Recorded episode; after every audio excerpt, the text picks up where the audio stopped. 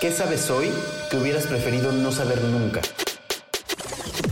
¿Cuáles son los pros de no saber? ¿Se puede desaprender? ¿Cuál es tu aprendizaje ¿Cuál es tu más aprendizaje más valioso? ¿Qué le aconsejarías a tu yo de niño? valioso? ¿Tu vida antes? Antes y después de saber algo. Yo soy Julieta Rivas, coach de energía y hábitos saludables. Yo soy Juan Carlos Acosta y soy licenciado en marketing. Y yo soy Mor Rivas, cantautora, letrista y comunicóloga. Bienvenidos. Bienvenidas. Y bienvenides.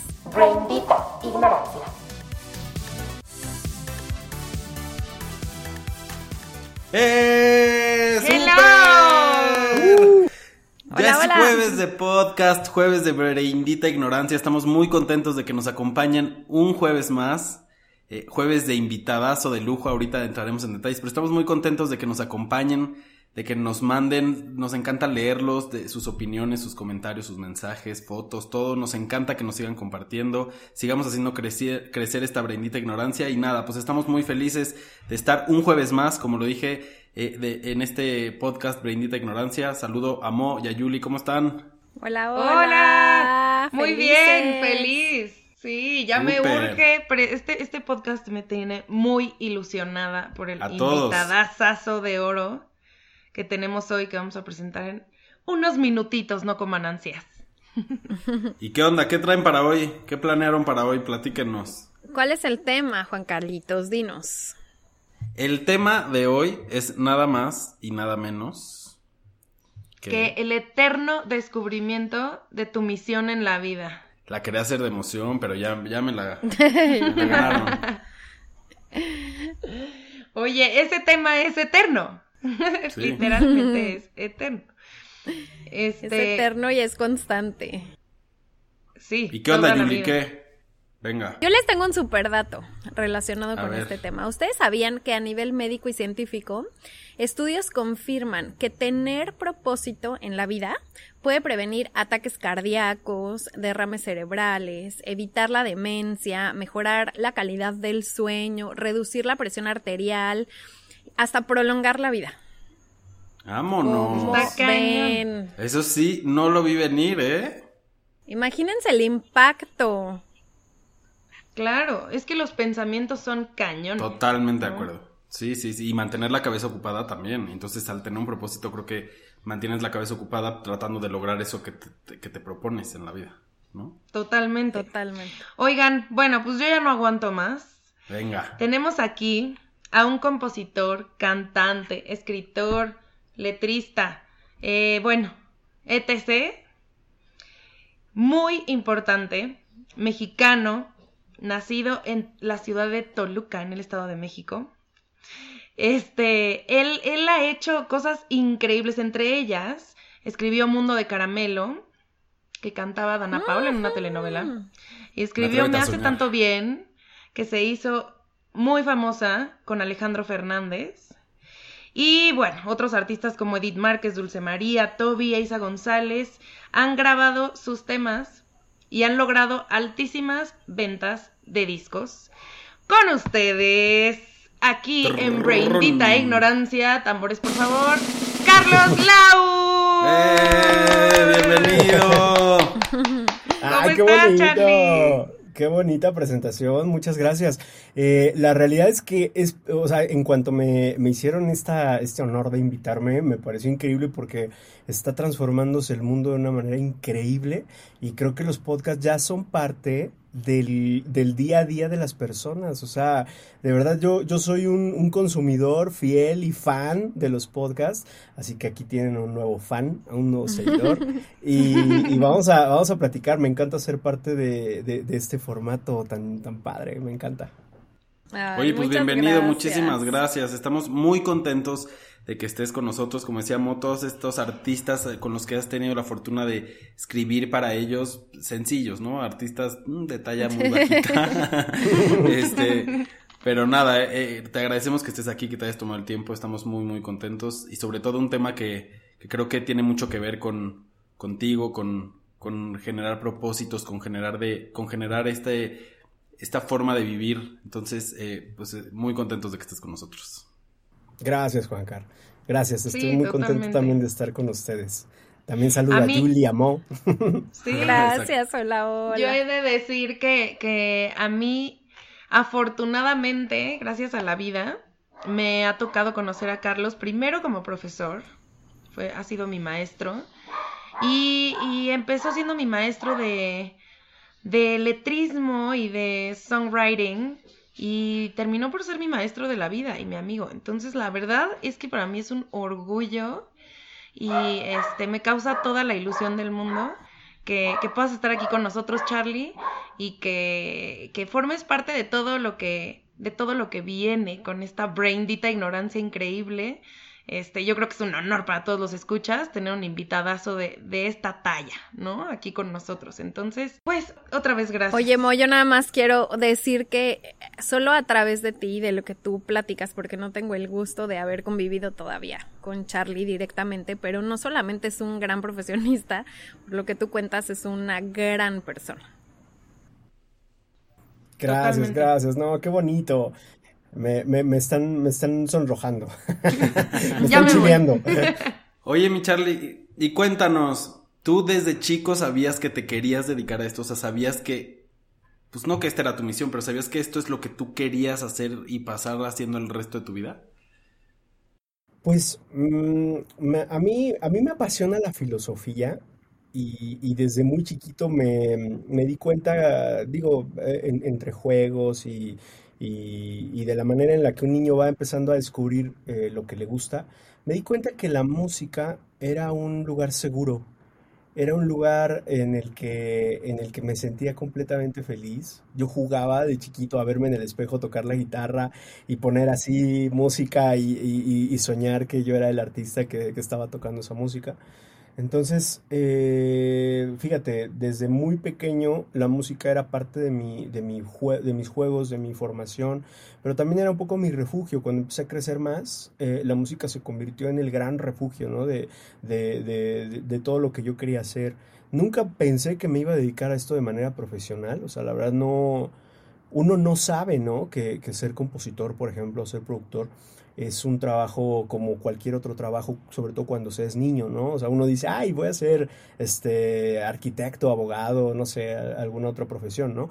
Pero la realidad es que el hecho de ser artista no es algo que uno se, se plantea cuando es pequeño. Entonces, eh, siempre, siempre estuvo en mi vida la música, me sensibilizó muchísimo. Y, y mírame, ahora estoy aquí y me dedico a la música desde siempre y soy muy feliz haciendo esto, la verdad. Oye, qué, increíble y qué interesante esta parte que mencionas. Yo, yo soy coach, soy coach ejecutivo y coach de vida y en el transcurso de, de mi andar profesional me he topado muchísimas veces con personas, o sea, es un tema como recurrente este no encontrar ese propósito en la vida, ¿no? O sea, hay muchísimas personas que dicen, es que yo no sé cuál es mi misión, yo no sé cuál es mi propósito, yo, o sea, trabajo en esto, me he dedicado a esto y esto pues sí me gusta o así, pero este, así, mi misión en la vida, no sé cuál es, ¿no? O sea, hay mucha gente que está como en esta constante búsqueda. Y ahorita tú mencionabas algo, ¿no? De cuando eras chiquito. Y yo siempre hago con, con, la gente que estoy trabajando este ejercicio como de qué hacías cuando eras chiquito, cuando no tenías pena, cuando no tenías prejuicios, cuando, cuando no sentías que alguien te estuviera juzgando y cuando no, no sentías que estabas buscando la forma de subsistir económicamente, porque muchas veces parece que estaría peleada una cosa con la otra, ¿no? Como de eh, amo ayudar a las personas, pero de eso me voy a morir de hambre, entonces no, mejor me tengo que dedicar a otra cosa, ¿no? O sea, como que hay una presión social bien fuerte en este tema y ahorita, y mucho más, bueno, o sea, muy frecuente con los artistas, ¿no? O sea, artista, no, ¿cómo te vas a morir de hambre? O sea, no, no puedes vivir de eso, ¿no? Y de la este, música más. Y, y, sí, y artista y, de la música o de, o de escribir o de, no, no, olvídalo. O sea, esos son pocos afortunados que, que lo logran. Y claro, o sea, sí es cierto que hay un gran trabajo atrás y, pero esta parte como de encontrar nuestra misión tiene que ver con nuestros talentos y hacia allá iba, ¿no? O sea, ¿cómo fuiste descubriendo que, que, tenías el talento para hacerlo, porque una cosa es que fuera tu refugio y tu gusto y disfrutarlo, y otra cosa es saber que eres muy bueno para hacer una cosa, darte cuenta, descubrirlo tú o que alguien afuera te haga ver que eres bueno para algo, ¿no? Sí, pues mira, la, la verdad es que mm, yo podría decir que para todas las personas que nos están escuchando, que a lo mejor están justamente en ese proceso o que quizás ya están muy establecidos en alguna actividad, creo que lo más importante es disfrutar lo que haces, porque se convierte simplemente en algo que, que, que no es una obligación, en algo que no tiene que ver con, con, con, el deber, ¿no? O sea, con que tengo que hacer algo, sino simplemente cuando lo disfrutas, eh, se convierte en una pasión y, y el que apasiona el, una pasión, o sea, lo que quiero decir es que las pasiones apasionan. O sea, si yo vivo apasionado de lo que vivo, de, todo lo que hago, es fácil contagiar a la gente, ¿no? Entonces, por ejemplo, en ese sentido, la música es un lenguaje que, que, todos podemos percibir, que todos podemos asimilar, porque es parte de la naturaleza humana. Eh, componer una canción, por ejemplo, en el caso de los compositores, describimos una historia, y, las historias, cuando son historias fuertes y poderosas que conectan con el público, contienen a la naturaleza humana.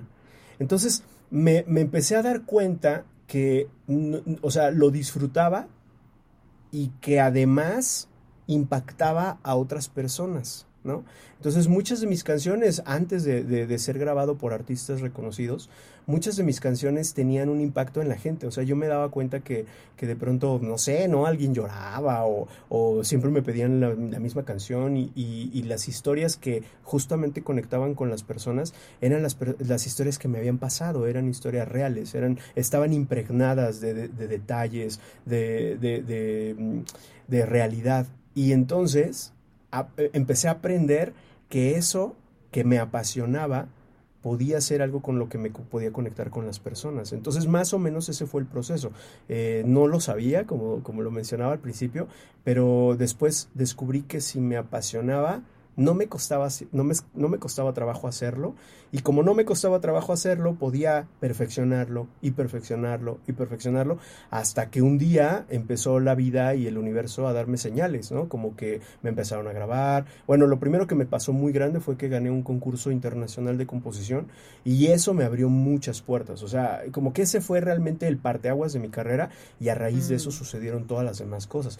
Pero, pero era porque simplemente lo disfrutaba y porque no había forma de separarme de mi guitarra y de cantarle mis canciones a todo el mundo.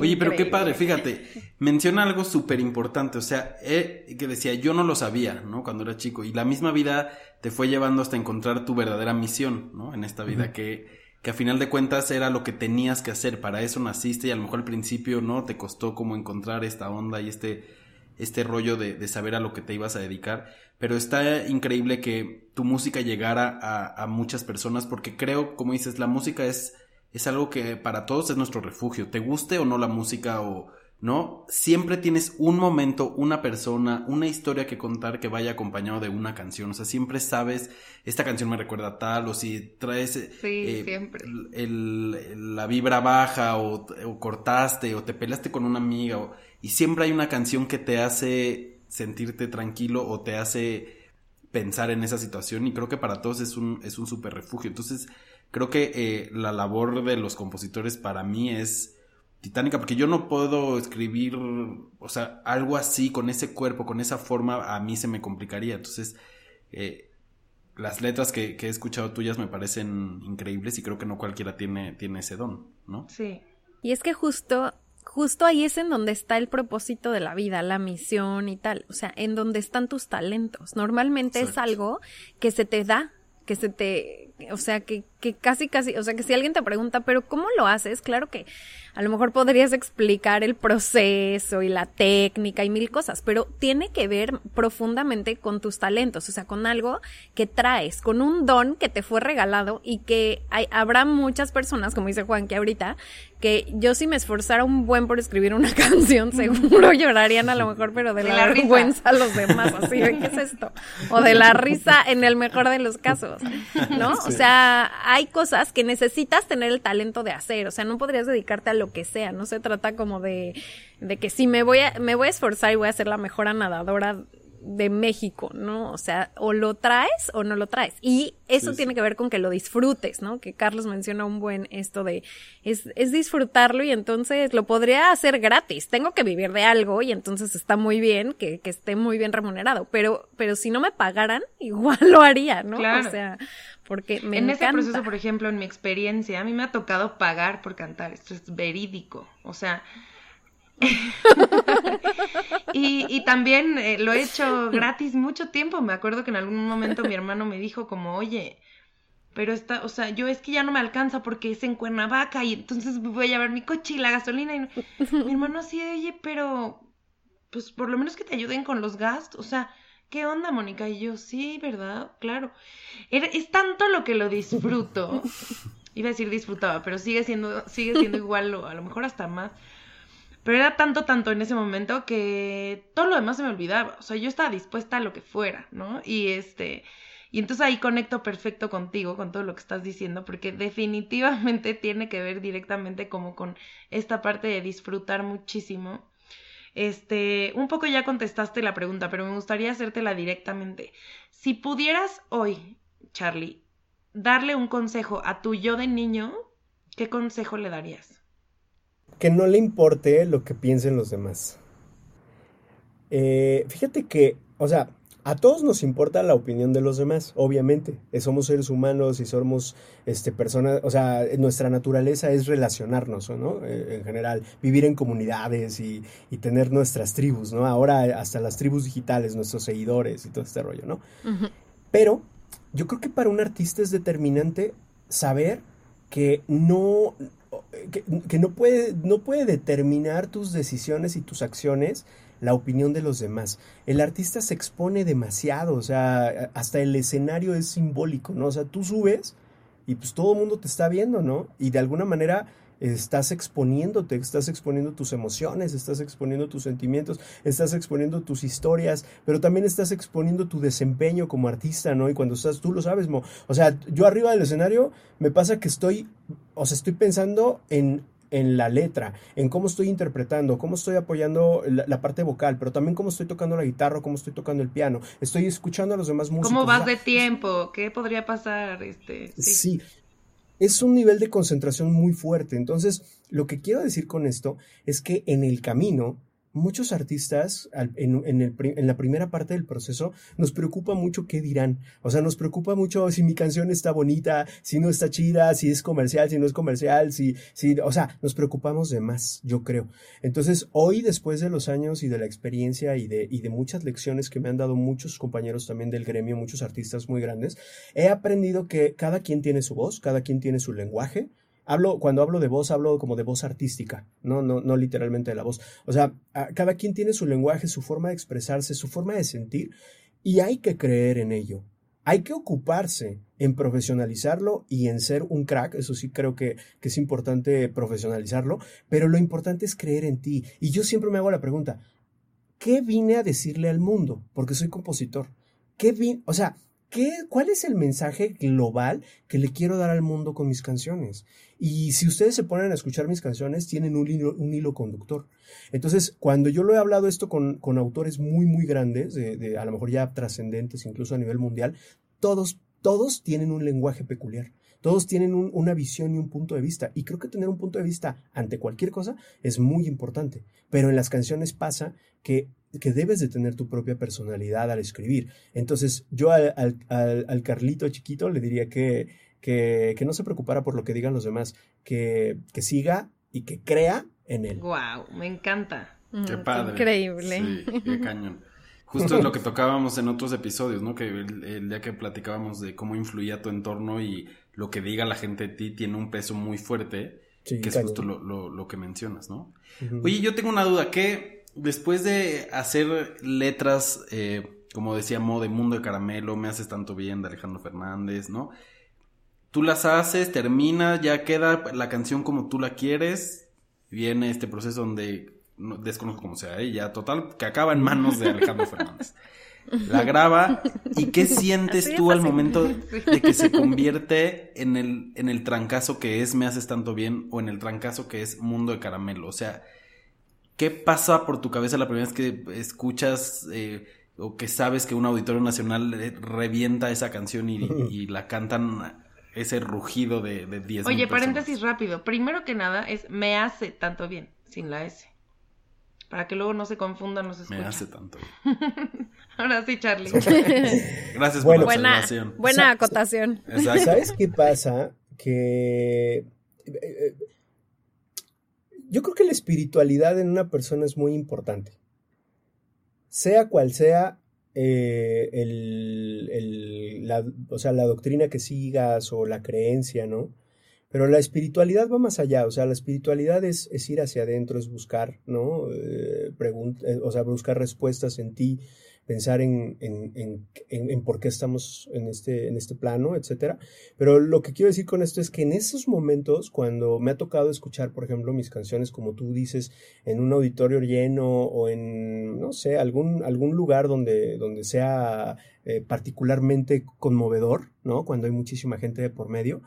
Lo que, lo que, de verdad, lo único que pasa por mi mente en ese momento es gracias. O sea, yo, yo particularmente le agradezco a Dios porque realmente me siento muy afortunado. O sea, o sea, imagínate concebir que en la soledad de tu casa empezaste a, a bocetar algo que después conectó con un montón de corazones y que, y que se convirtió a lo mejor en la canción del pasaje de las personas, de un pasaje de la vida de una persona.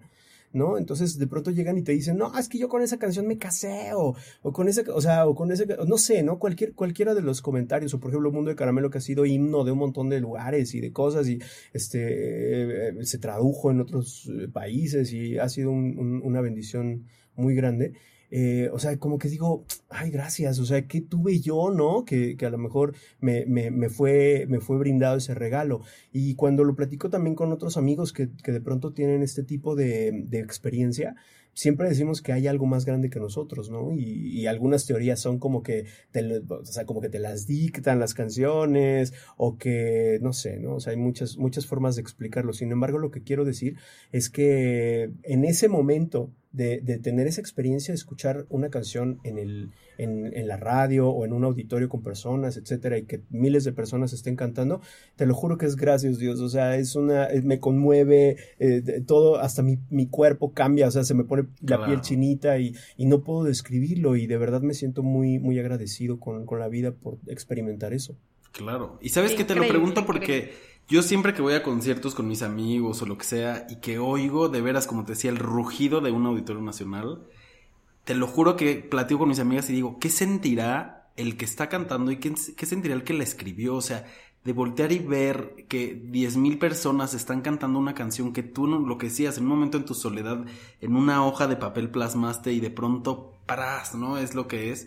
Claro que debe ser totalmente emocionante, creo que debe ser algo que nunca debe de pasar, o sea, no es como que ah, ya pasó un año y ya se me bajó la emoción, o sea, creo que sí debe ser un tema constante el escuchar tus canciones y saber que la respuesta de la gente es completamente ¿Sabes qué pienso? Es hermoso. es Me hermoso. encanta, me encanta que dice, lo único que puedo pensar es gracias. Después ya nos explicaste un poquito más de lo que sentías hasta físicamente, ¿no? De lo que has sentido.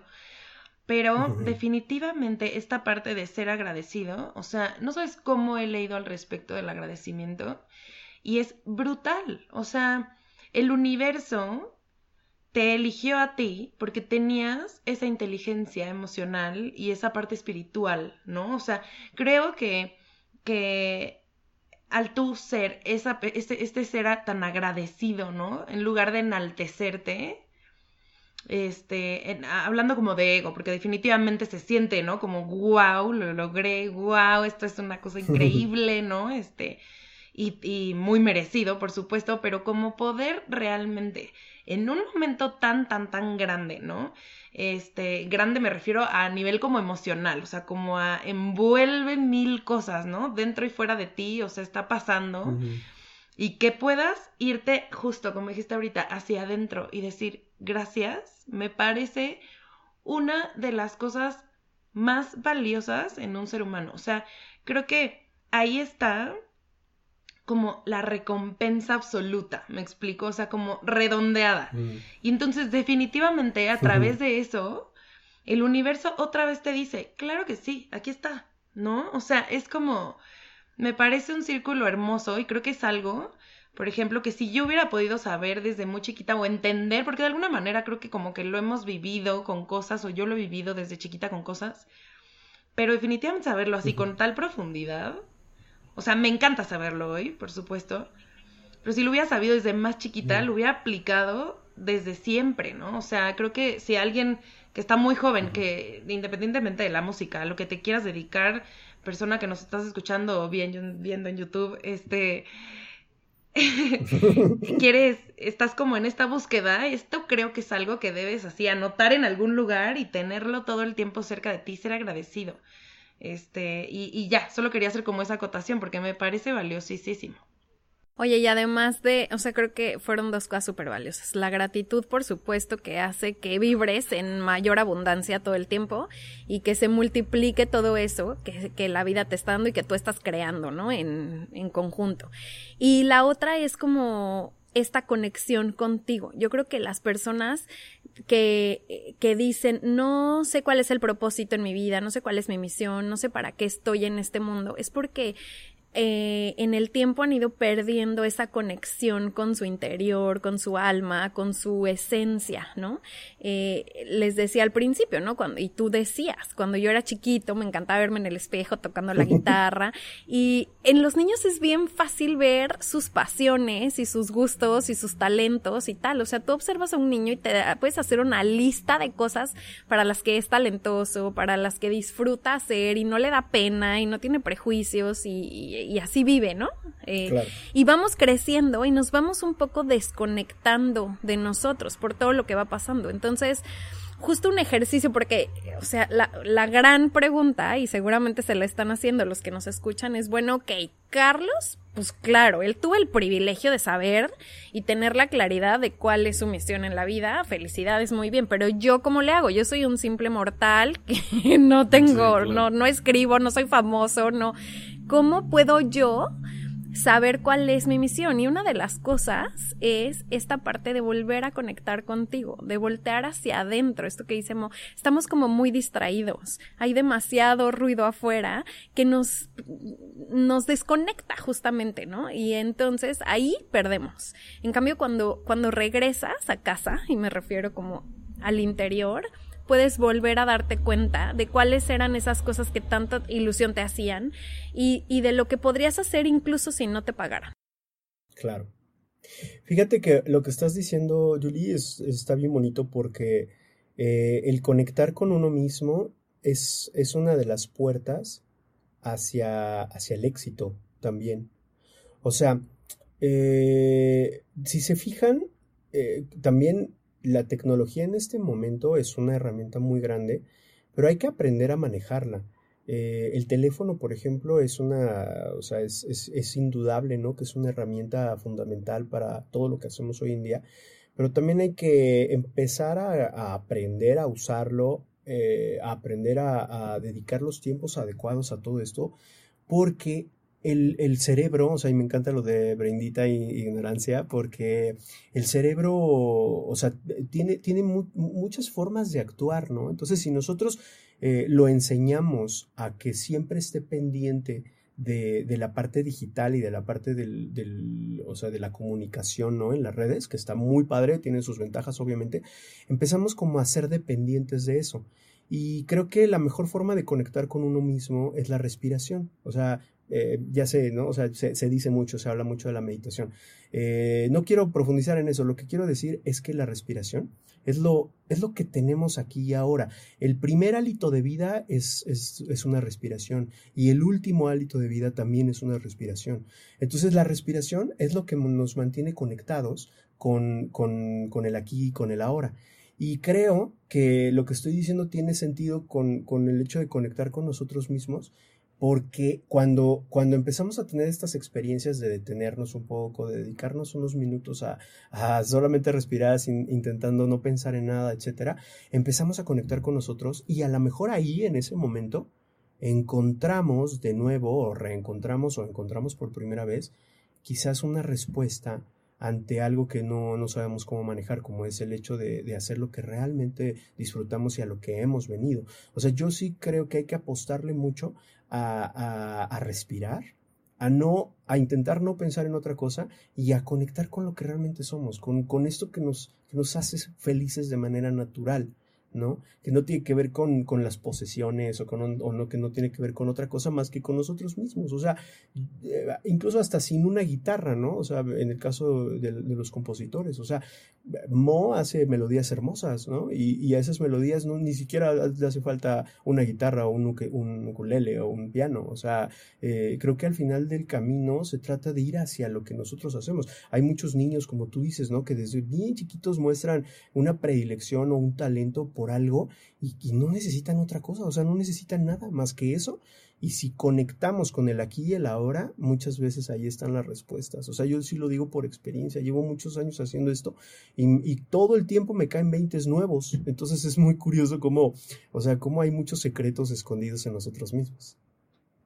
Oye, justo por eso lo quisimos titular este episodio, El eterno descubrimiento o redescubrimiento de tu misión en la vida, ¿no? Porque es justo eso, es, es el momento presente y además tampoco la misión tiene que ser algo como que, que sabes desde chiquito y que ya está como sentencia, ¿no? Para toda tu vida y a fuerza. No, o sea, se va moviendo, la vida es súper dinámica, los momentos, las experiencias, las oportunidades, lo que tú decías. De pronto hubo un parteaguas en tu vida y entonces se abre esa ventana y a lo mejor ni siquiera te lo habías propuesto tú mismo, ¿no? Pero, pero tomas esa posibilidad cuando estás conectado, cuando estás en el momento presente. Y me encanta que compartas con, con nuestra audiencia las herramientas que a ti te han servido. La verdad es que es eh, sin duda alguna y está científicamente comprobado el poder de la respiración, el poder de hacer mindfulness, que es justamente de esto que estás hablando, ¿no? De estar en el presente y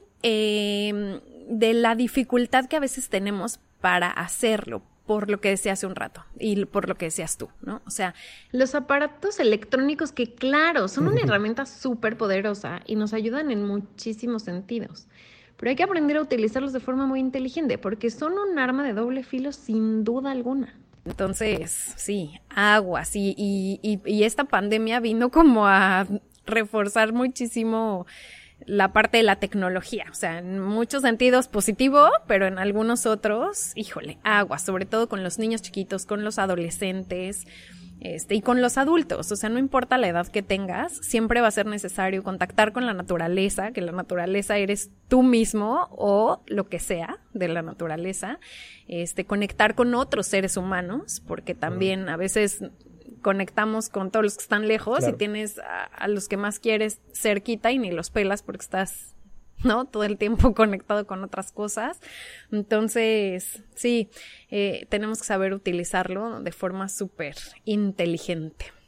Qué importante lo que decía Charlie y Julia eh, ahorita de que desde que eres un niño chiquito más o menos vas tú como mamá o como papá, papá vas viendo, ¿no? Para dónde se... Yo me acuerdo que Julie me platicaba que que hay escuelas ahora donde los niños que a nosotros no nos tocaron, todos aprendían a sumar, pero las sumas las hacían unos en el laboratorio con experimentos, otros en el pasto con animales, otros cocinando, o sea, como que cada y cada niño tiene la libertad de escoger cómo va a aprender ese mismo tema, pero con algo que le llame la atención y no que se lo impongan como a nosotros nos tocó esta esta educación en la escuela, ¿no? Que era todos a repetir las tablas, como, ¿no?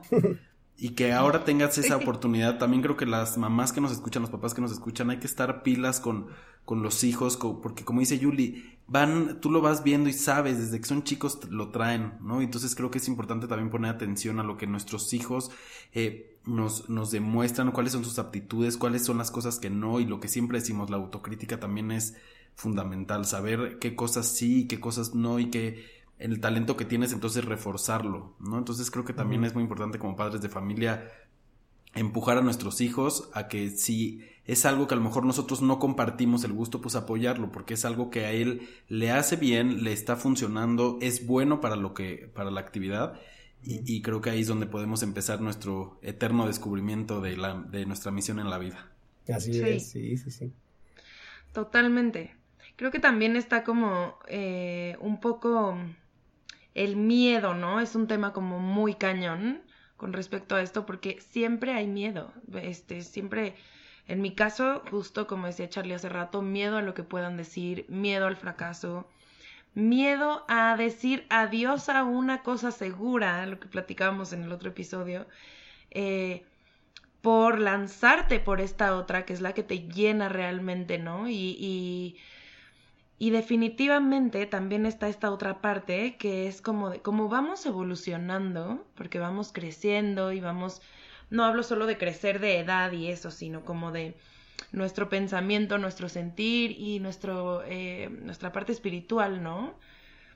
Todo esto nos va haciendo evolucionar como seres humanos y en algún momento del camino a mí me ha pasado que digo, oye, sí me encanta esto, pero ahora no lo quiero hacer igual, ¿no? O ahora quiero hacer esto otro. Uy, pero ya empecé diciendo que hago pop, por ejemplo. Y ahora quiero hacer esto que es más experimental. O muchos consejos eh, de no escribas en inglés, vives en México, ¿no? ¿Para qué? No sirve de nada, no lo vas a lograr. Aquí se escucha música. Y entonces todas estas cosas, ¿no? Además de gente que, que definitivamente yo siempre pensaba tienen mucha más experiencia que yo, seguramente saben de lo que hablan, ¿no? Y ahora pienso, no hay mejor consejo que hazlo. O sea, definitivamente, este, hacerte caso, ¿no? Con, con, con lo que vayas. O sea, esta parte de la intuición que nos regala Dios o en lo que ustedes crean, la misma vida, ¿no? Que no, no, no tiene, no hay moneda de cambio que pueda pagar eso, ¿no? Que, que podamos intuir hacia dónde caminar, este, o qué decisión tomar, o... Y entonces eso que estamos sintiendo, yo he aprendido que es a lo que debemos hacer caso, que es esta voz interna, que es la de la misión, ¿no? No sé qué opinas tú, Charlie, con esto que estoy diciendo, pero es que... siento que es como, como hacernos caso realmente. Sí. ¿Sabes qué pasa? Creo que voy a retomar el tema del miedo porque, porque me parece que, que es un...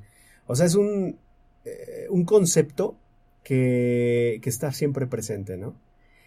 Y bueno, les voy a platicar cómo es que yo me liberé del miedo y ojalá que les sirva a las personas que nos están escuchando, que nos están viendo. Ay, sí, qué cool. Tambores para eso, por favor, o sea, eso sí. a lo mejor eso te puede hacer millonario. Sí, no, sí. O sea, en serio, yo, yo o sea, incluso la parte financiera está súper eh, como conectada con todo esto que estamos hablando. Fíjense. Les voy, a, les voy a compartir algo a ver si, si, si alguien está de acuerdo o, o su perspectiva, ¿no? Eh, el miedo tiene que ver con la estructura y tiene que ver con seguir patrones. Entonces, si, por ejemplo, en el caso de, de, Mo, Que decía, es que a lo mejor empecé haciendo pop y ahora si quiero cambiar de género, pues ¿qué van a pensar los demás? ¿No? O, por qué voy a cambiar y empieza a venir todas estas eh, dudas, ¿no? Y fíjate, creo que en el momento en el que te das cuenta que la vida es corta, hay que aprovecharla y que tienes algo que decirle al universo y que tienes algo, o sea, estoy, yo, yo estoy convencido de que hemos venido para aprender algo, para eh, brindar algo, para construir algo, ¿no? Entonces, eh, hace poco me preguntaba una cosa muy loca con, con, un programa que vi, que era que si, si, o sea, la humanidad ha evolucionado en, cierta, en, en, un cierto lapso de tiempo, yo me pregunto, bueno, yo seré un eslabón que podría eh, provocar un poquito de evolución. Mm, y, yo creo que sí. O sea, creo que, eh, lo que lo que hacemos es nuestro legado. Y para las personas que desafortunadamente han perdido la vida en esta pandemia, por ejemplo, me parece que, que, nos dejan esa lección, o sea, a ver qué, qué, hizo esta persona, ¿no? O sea, qué lección me dejó, y no importa el tamaño de la lección, o sea, no importa si, si, qué tanto impactó a nivel personas o a nivel, este, eh, una, o sea, una comunidad muy grande, ¿no? Lo que quiero decir es que creo que sí estamos aquí por algo y cuál es nuestro mensaje que queremos dar, ¿no? Entonces, una vida es para aprovecharla en eso, en, dar un mensaje. Y entonces, con eso, es una forma de liberarnos del miedo, porque entonces ya no importa si tengo que quedar bien con los estándares de la estructura social o de la estructura económica o de la estructura, o sea, no quiere decir que, me voy a relegar y no voy a, o sea, no voy a funcionar con, con la sociedad, no es eso, sino lo que quiero decir es que debería de importarnos un poco menos eh, o sea, vuelvo y digo como los estándares que están a nuestro alrededor. Los grandes músicos y los grandes artistas que han trascendido son disruptores, son personas que han hecho cosas nuevas, que, no les han importado. Y se han equivocado, sí, un montón. O sea, eh, pues, obviamente en este proceso te puedes equivocar y te equivocas muchísimo.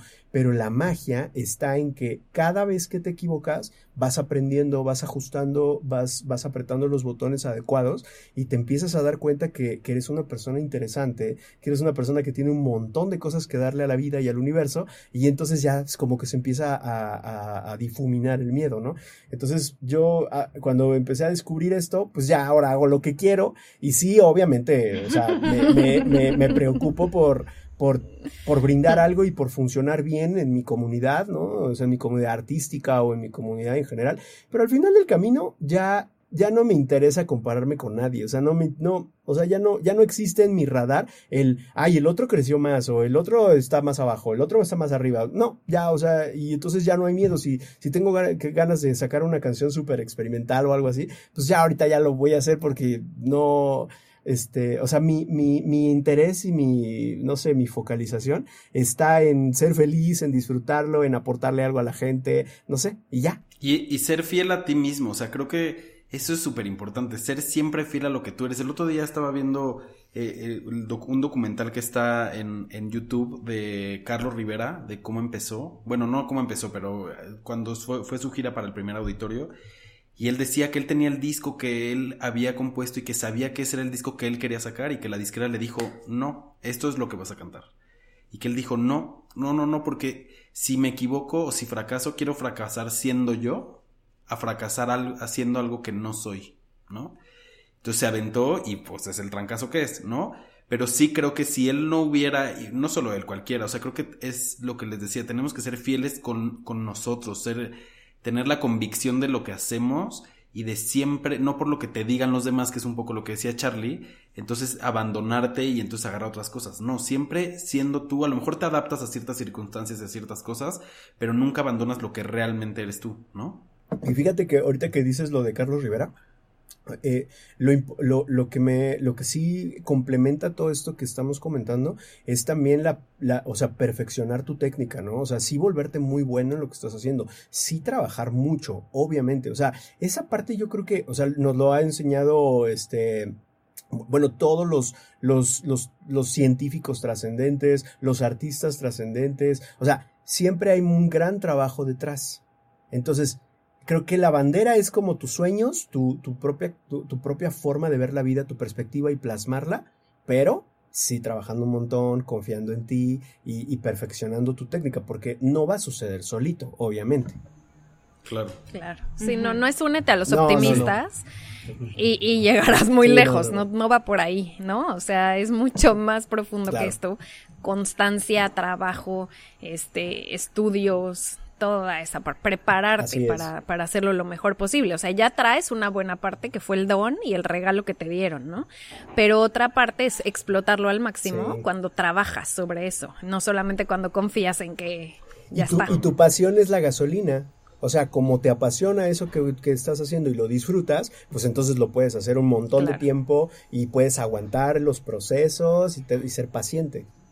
Totalmente. Eso que dices me encanta porque precisamente ahorita que estaba hablando Julie, pensaba, claro que sí, ¿no? Todos tenemos que trabajar muchísimo para lograr lo que queremos, pero a la hora, a mí, por lo menos me pasaba que decía, ¡Ah! no inventes. O sea, veía entrevistas de artistas y decía, no, no, no, es que ve todo lo que hizo, ve cuántos años estuvo en no sé, y ve nada más, y ve nada. Entonces, tanta información que para mí era imposible. O sea, yo no voy a poder hacer todo eso, ¿cómo creen, no? Y ahora volteo para atrás y veo todo lo que he hecho, aunque me conozcan en mi casa, y digo, no inventes, o sea, está cañón, ¿no? O sea, mi punto con esto es, es, es muy hermoso para mí, o tiene mucho valor saber que todo ese trabajo es día a día, no abrumarme porque sienta que es demasiado y entonces lo veo imposible, inalcanzable y mejor ni empiezo, ¿no? Eh, entonces, perderle también el miedo a eso y decir, ¿qué puedo hacer hoy por eso? ah, pues no sé, ¿no? Este, esto. Y entonces, todos los días antes de irme a dormir, decir, hoy hice algo para dar otro pasito hacia donde voy, ¿no? Por seguir caminando sobre ese camino, no tanto para llegar a algún lado, porque ya, este, ahora sabemos, tenemos muy claro muchas personas que, que el camino es lo que debemos disfrutar, ¿no? Pero por lo menos sigo dando ese pasito hacia adelante, ¿no? En el mismo camino que disfruto, que me apasiona, que me vuelve loca, que este me ha hecho sonreír, llorar, todo, ¿no? Que para eso es la vida y este y claro, y la simpleza con la que dices, cuando me di cuenta, o sea, literal ahora que dices lo de la pandemia y toda la gente que se ha ido, como sí es fugaz, ¿no? Es es súper fugaz la vida y ¿por qué no hacer lo que lo que nos toca en el sentido de, de lo que, ajá, porque para mí lo que me toca hacer es lo que, lo que me mueve, lo que realmente eh, me inspira, ¿no? Pero trabajas, trabajas para eso, que es lo que dice Charlie, ¿no? Hay que trabajarle duro porque las oportunidades definitivamente no caen del cielo y no te van a venir a tocar de una disquera mientras tú te estás acostado en la sala de tu casa. O sea, creo que hay que lucharle y hay que trabajarle duro, que va muy de la mano lo que están diciendo ustedes dos. O sea, tú, Mo, haces todos los días das un pasito adelante para llegar a lo que tú crees que es lo que quieres llegar, ¿no? No, no a lo que te dice la gente que es llenar un auditorio nacional, o sea, es como a lo que tú crees que para ti es lo que necesitas llegar trabajas y trabajas y trabajas y las oportunidades, insisto, nunca caen del cielo. Fíjate que... Que te voy a decir algo. Y hay un elemento... Eso podría, podría, pero todos, hablamos al mismo tiempo. Perdón. Quiero decir más. Este, alguien, o sea, se podrían, nada más rápido, paréntesis ahí, este, se podrían confundir un poco con, con que, porque la verdad es que yo no sé a dónde quiero llegar. O sea, dices, trabajas para llegar a esto que quieres, que ya sabes que quieres llegar, para ti el éxito, yo no sé qué es eso. O sea, lo único que sé es que quiero seguir haciendo música, que quiero seguir experimentando, que quiero seguir conociendo gente, que quiero seguir escribiendo, este, y que me quiero seguir moviendo, pero en realidad no tengo muy claro, o sea, no tengo, no tengo una estructura, vaya, como de, ah, yo voy a estar a los tales años en tal lugar, al tal no sé qué, o sea, eso no me ha pasado. Que es lo que la gente nos ha dicho, eso es a lo que me refiero, la gente te dice, si quieres ser famoso, uy, no, pues entonces piensa en automático, no es que ser cantante famoso es el que llena los auditorios. No, y si ya tengo, y si tengo 20, ya para que empiezo. Claro, exacto. Les voy a decir algo, Chespirito empezó a los 40. Ahora sí, Charlie, dinos lo que querías decir. Fíjate, qué fuerte. No, que, eh, quería compartirles que, por ejemplo, a mí me, me, apasiona el arte, ¿no? Me apasiona la pintura. Y entonces, por ejemplo, si vas a un, al Museo de Picasso, ¿no? Eh, de Madrid, eh, o sea, entras y son salas y salas y salas y salas y salas y salas de cuadros y dices, no manches, o sea, ¿a qué hora hizo todos estos cuadros? O sea, o sea, tiene miles de cuadros, ¿no? Y de bocetos, y además increíbles, ¿no? Entonces, la verdad, yo cuando empecé a, descubrir esto, digo, pues, ¿a qué hora lo decían, no? Y pues claro, te, te pones a leer sus biografías de, de gente muy, muy trascendente, y todos, pues, le, o sea, picaban piedra muy cañón. Claro. Entonces, pues claro, por eso llegaron ahí, o sea, no es, no es... Claro, las obras famosas son unas cuantas, pero atrás de llegar, antes de llegar a las famosas famosas hubo muchísimo Antes de llegar al Guernica hubo miles de cuadros. sí, por Entonces, o sea, pues ahí está la, siento que ahí están los ingredientes, o sea, la pasión, este, la determinación, disfrutarlo en el aquí, en el ahora, no hacerle tanto caso a la opinión de los demás. Conectar, conectar contigo. Exacto, sí, creo que ahí está, han descubierto la fórmula, chicos. Y creo que hay una pregunta adicional para, para descubrir la fórmula, que es, ¿qué aporta esto al mundo? ¿En qué medida o cómo hago mejor el mundo a través de mis talentos, de mis pasiones, de mi misión? ¿Cómo ayudo a que este mundo sea un poquito mejor? Y no, no hablo del mundo mundial, hablo de tu mundo, ¿no? O sea, no tiene que ser el mundo global y todos los países necesariamente. A lo mejor sí, porque si, si estás destinado a eso, llegas al mundo entero. Pero a veces tu mundo es tu casa, tu familia, tus hijos, tu pareja, tus amigos, tus papás, tus hermanos. O sea, no tiene que ser este el mundo global necesariamente. Entonces, pero pero si tú haces de tu mundo, no importa de qué tamaño sea, un mundo mejor, entonces estás viviendo tu misión. Claro. De acuerdo. Totalmente. 100% de acuerdo. Pues bueno, nos acercamos al cierre de este podcast que la verdad... ¡Qué Sí, se nos gozada! ha ido pasó volando. ¿En Muy serio? de Es broma, ¿no? Esto era la introducción. ¿Qué tal? Es así, sí, ahora sí ya, entrémosle de Exacto, lleno. Pero no nos queremos Como ir. cuando éramos, cuando éramos chiquitos, este, llegaban por nosotros nuestros papás y decíamos, pero es que apenas vamos a empezar a jugar y llevábamos días. Sí, Claro. sí, ya horas y apenas íbamos a empezar. Así, Así nos Así sentimos ahorita. hoy. Ahorita apenas vamos a empezar a Pero no nos queremos ir sin dos cosas importantes. Una, agradecerte el tiempo, tus experiencias, que, que como siempre decimos Sí, qué valor. en Braindita Ignorancia, si algo de lo que platicamos aquí le hace sentido o le conecta a alguien de lo que nos escucha con una persona, entonces el episodio de hoy habrá cumplido su objetivo. Entonces, nada, agradecerte. Y la segunda es, siempre eh, queremos eh, cerrar el podcast, creo que es mi, de mis partes favoritas del podcast, cerrar con con que nuestro invitado nos cuente una experiencia, nos haga, eh, nos, nos comparta historias que le, que le hayan sucedido, una, una experiencia. Creo que todas las experiencias nos forman como personas y no somos las mismas personas antes de entrar a una experiencia y cuando salimos de esa experiencia, ¿no? Entonces, justo va de la mano con lo que Brendita Ignorancia cree que es tu vida antes y después de saber algo. Y queremos saber algo, una experiencia que nos cuentes que te haya cambiado a ti la vida y que creas que hay un Carlos antes y un Carlos después de cierta experiencia. Muy bien. Eh, pues me gusta contar la, la historia. Ay, es que hay varias historias, pero bueno, voy a contar. Voy a contar una muy. cuéntanos, cuéntanos todas. Ya sé, voy a contar una que, que me parece pues que, que va de acuerdo con esto, ¿no?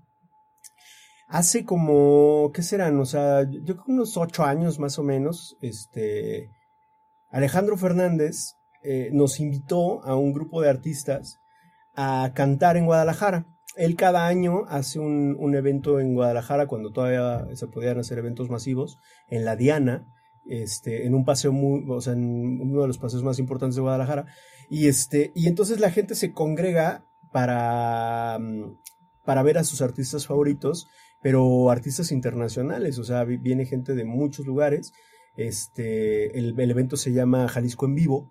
Y entonces se llena de gente, ¿no? O sea, es, es- es una cosa impresionante. O sea, es, yo, es la experiencia eh, ante la cual he estado ante más personas en mi vida. Había 250 mil personas. O sea, estamos hablando de, de una dimensión este, muy, muy grande. ¿no? Desconocida. Sí, sí, una, una Sí, cosa son, impresionante. si no me equivoco, dos estadios aztecas, creo, o más. Mira, la verdad eh, desconozco, pero sé que un cuarto de millón de personas es muchísimo, Sí, ¿no? O sí, sea, sí, para, sí. Para-.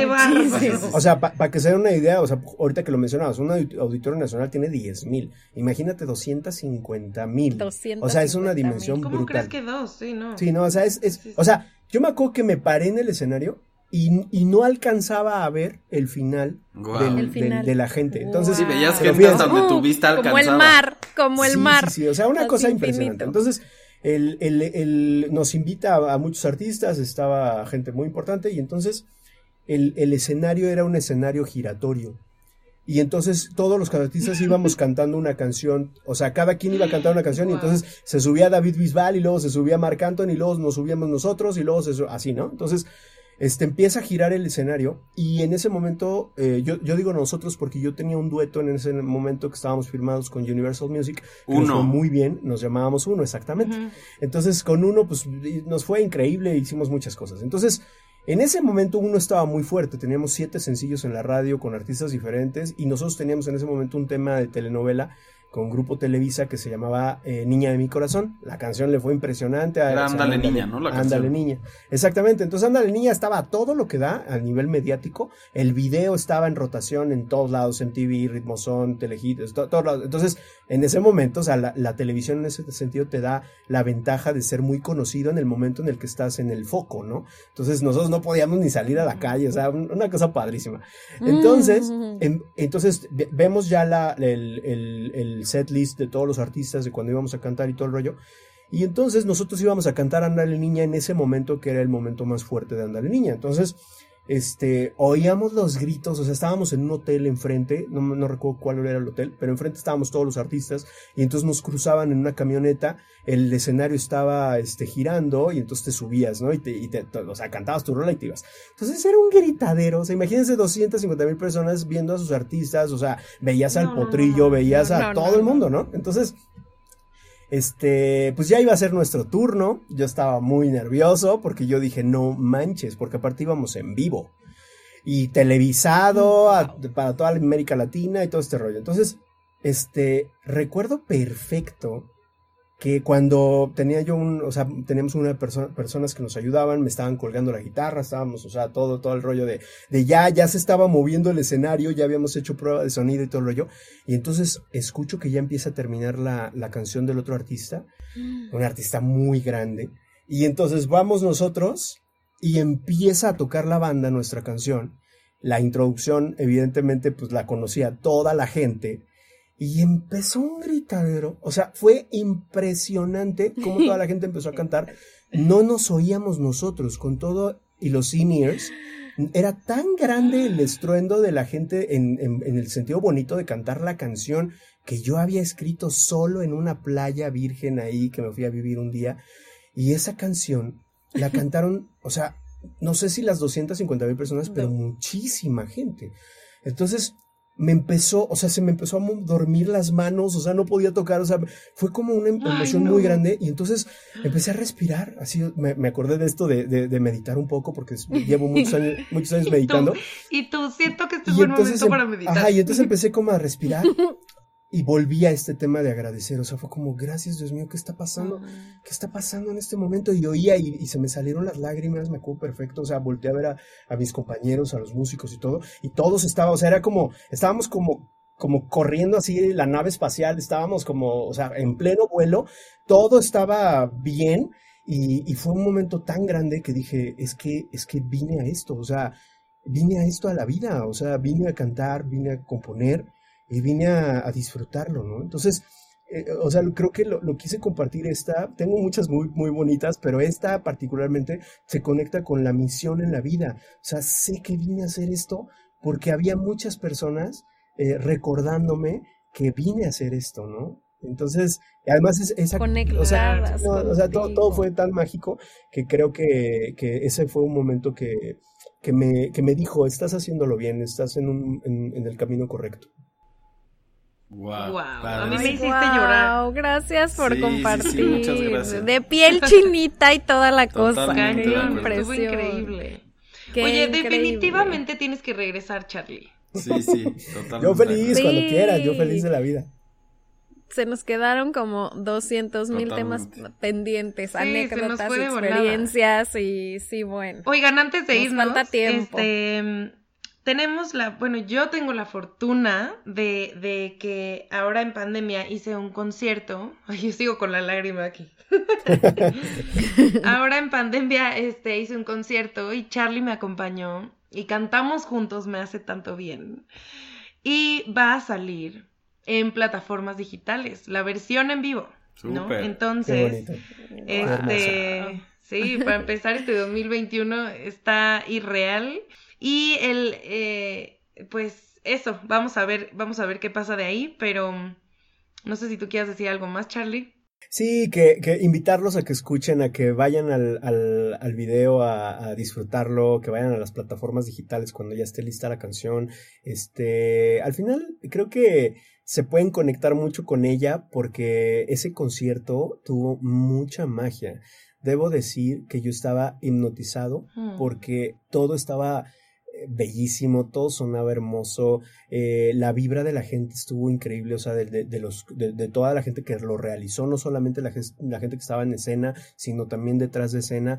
O sea, la realidad es que disfruté tanto esta experiencia que yo le diría a la gente, no se lo pueden perder, está hermoso el contenido, véanlo por favor, y la realidad, amiga, es que eres una artistaza y, mm. y soy tu fan. Ay, yo también, yo más por mil. este, y bueno, también escribimos, escribimos una canción juntos, este, fuerte, bastante fuerte, que habla sobre feminicidios, Charlie y yo, y este, Y, y pues vamos a ver también, está en el horno, pero, pero la vez que yo me siento tan agradecida y tan orgullosa, me acuerdo que desde la primera vez que platicamos largo tiempo por teléfono, este, y nos encueramos diciéndolo vulgarmente, pero en el sentido de la palabra profunda, de poder platicar de lo que fuera, de decirnos las netas, ¿no? Y ese día me acuerdo que me dijiste, vamos a escribir juntos. Y yo, va, ¿qué día te veo? Tal día, órale, perfecto. Y así se dio, o sea, se, dio, se, dio, brutal. Yo me acuerdo que platicando con Charlie le dije, es que me acuerdo que desde el primer día que, que te conocí, vibre contigo. Nunca había hablado contigo, nunca, pero es algo muy extraño. Entonces, la verdad, dicen que vibras con la gente que, que, vibra como tú. Entonces, bueno, yo me encanta ponerme esa camiseta contigo porque vibras hermoso. este. pues sin duda van a tener que, va a tener que regresar Charlie para presentar ese bebé que está en el horno todavía. Sí. Ahí está el pretexto perfecto para que, para que regreses con encanta, nosotros. Me encanta la idea. Sí, gracias por estar aquí. Y aparte está Estuvo padrísimo, está padrísimo el contenido, hay que, hay que recomendarlo mucho. Totalmente, y que sí. sí. Muchas gracias y aprovechamos para decirle a toda la gente que nos escuche que nos comparta en redes sociales, en Facebook, en Twitter, en Instagram, porque tenemos de todo. Entonces los invitamos y una vez más, Charlie, muchas gracias por estar con nosotros, gracias por habernos acompañado.